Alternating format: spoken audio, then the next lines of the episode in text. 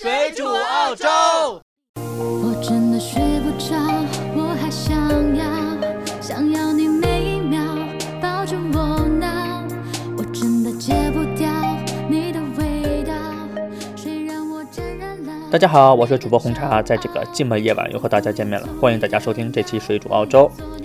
最近一段时间呢，出了一个非常好的消息啊，就是澳洲放弃了入籍考试的改革。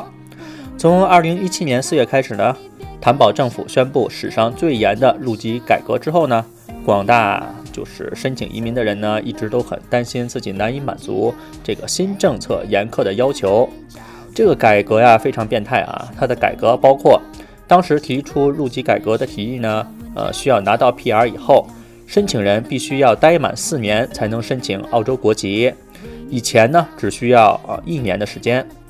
现在申请人呢必须参加独立的英语考试，听说读写都要达到相应的要求，而在以前呢根本不需要参加这种语言考试。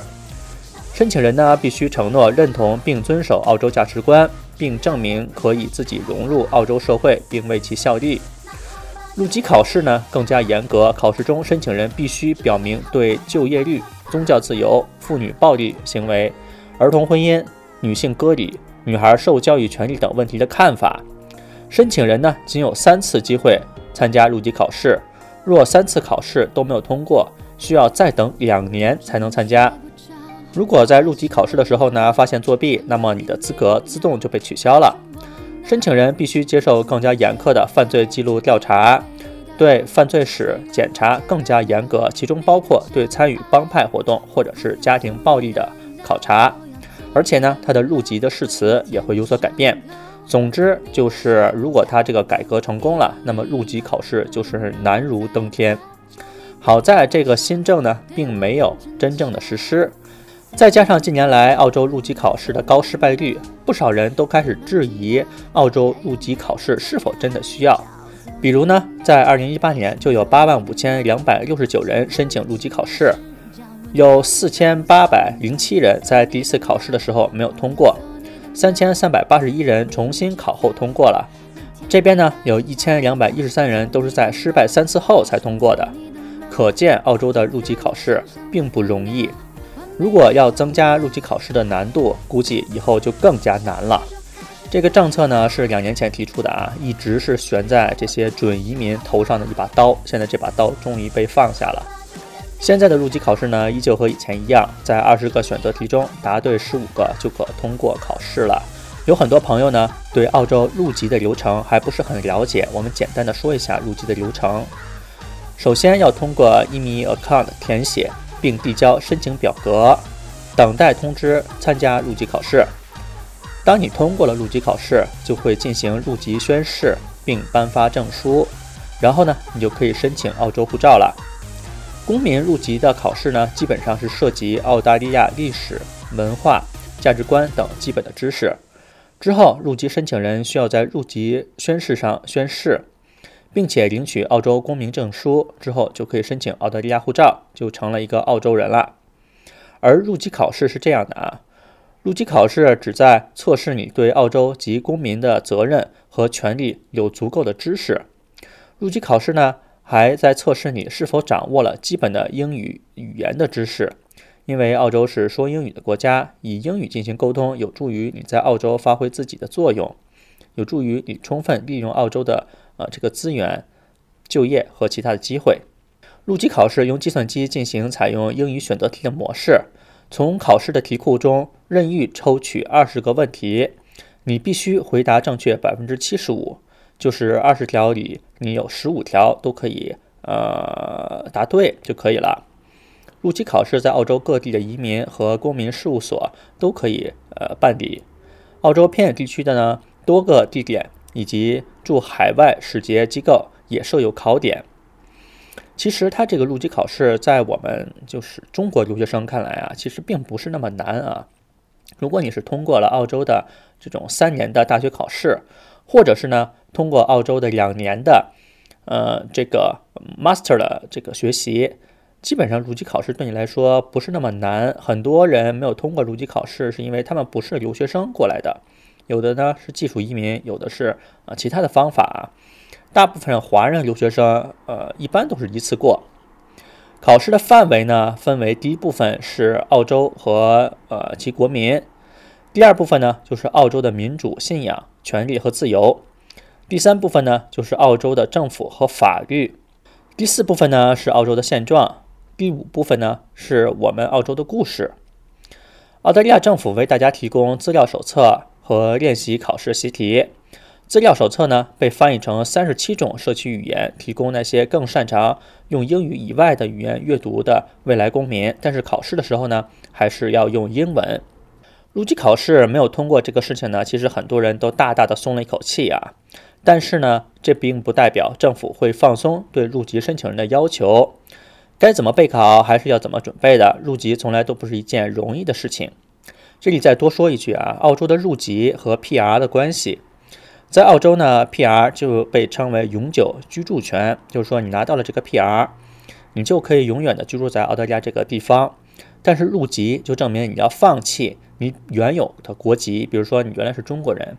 你就要放弃你的中国国籍，加入澳洲国籍，这个就是入籍。所以 PR 和入籍还是有本质的区别的啊。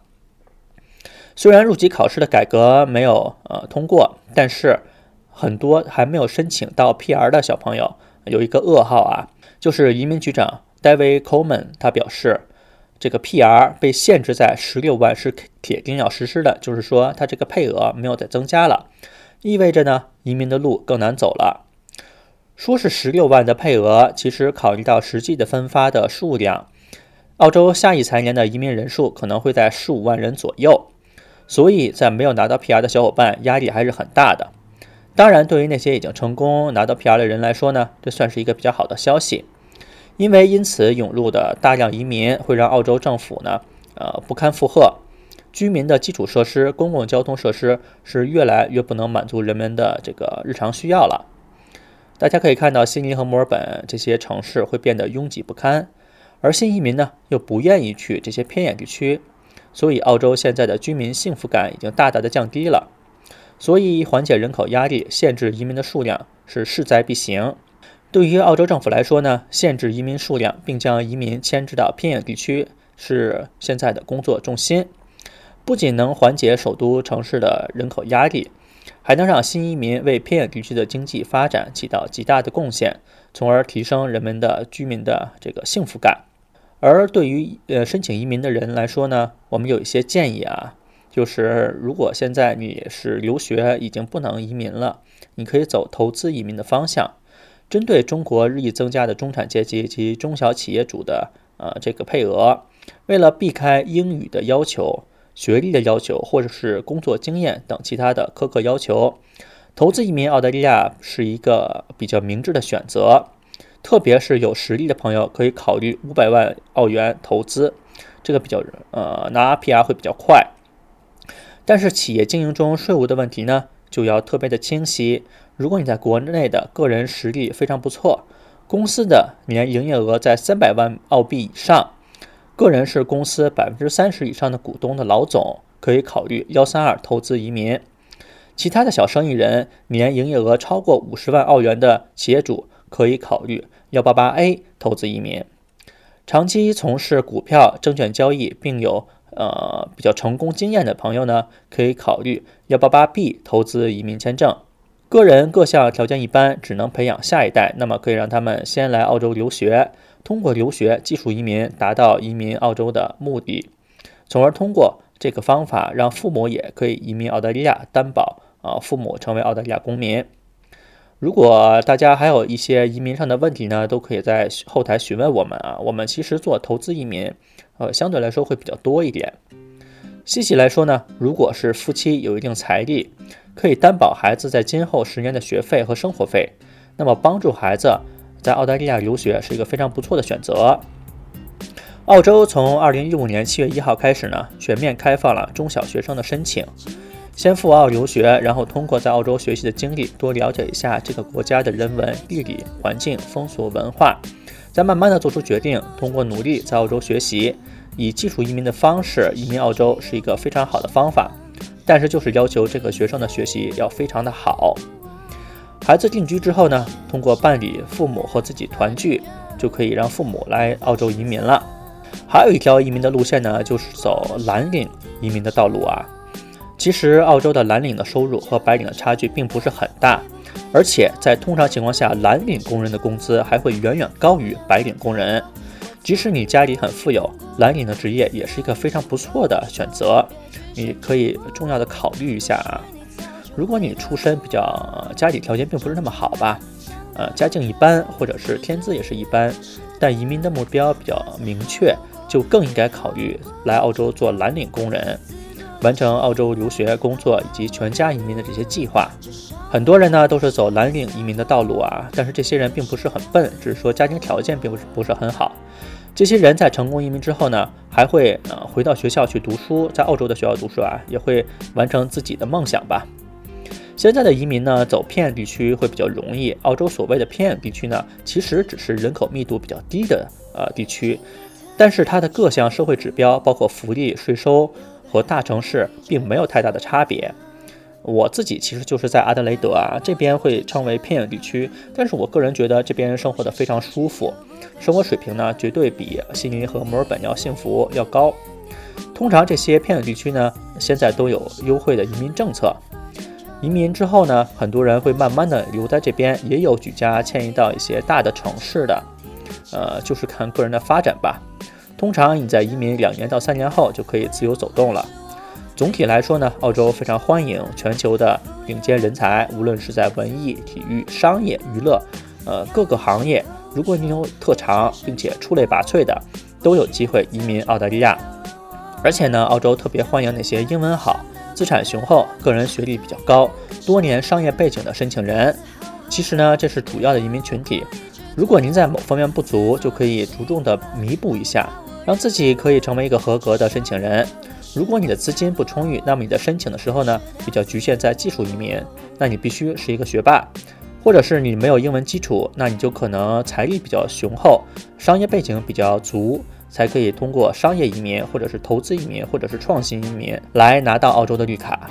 基本上本期节目呢就到这边。如果大家有任何关于移民的问题呢，都可以在后台询问我们。我们做投资移民相对来说还是比较多的。如果大家想收听更多水煮澳洲的节目呢，只要在百度或者是谷歌搜索“水煮澳洲”就可以了。大家也可以关注我们的呃微博号码，也是搜索“水煮澳洲”。我们也会把我们的 QQ 群的号码放在每期节目的简介里。想要申请入群的朋友都可以欢迎入群，但是在申请的时候一定要写明“水煮澳洲听众”。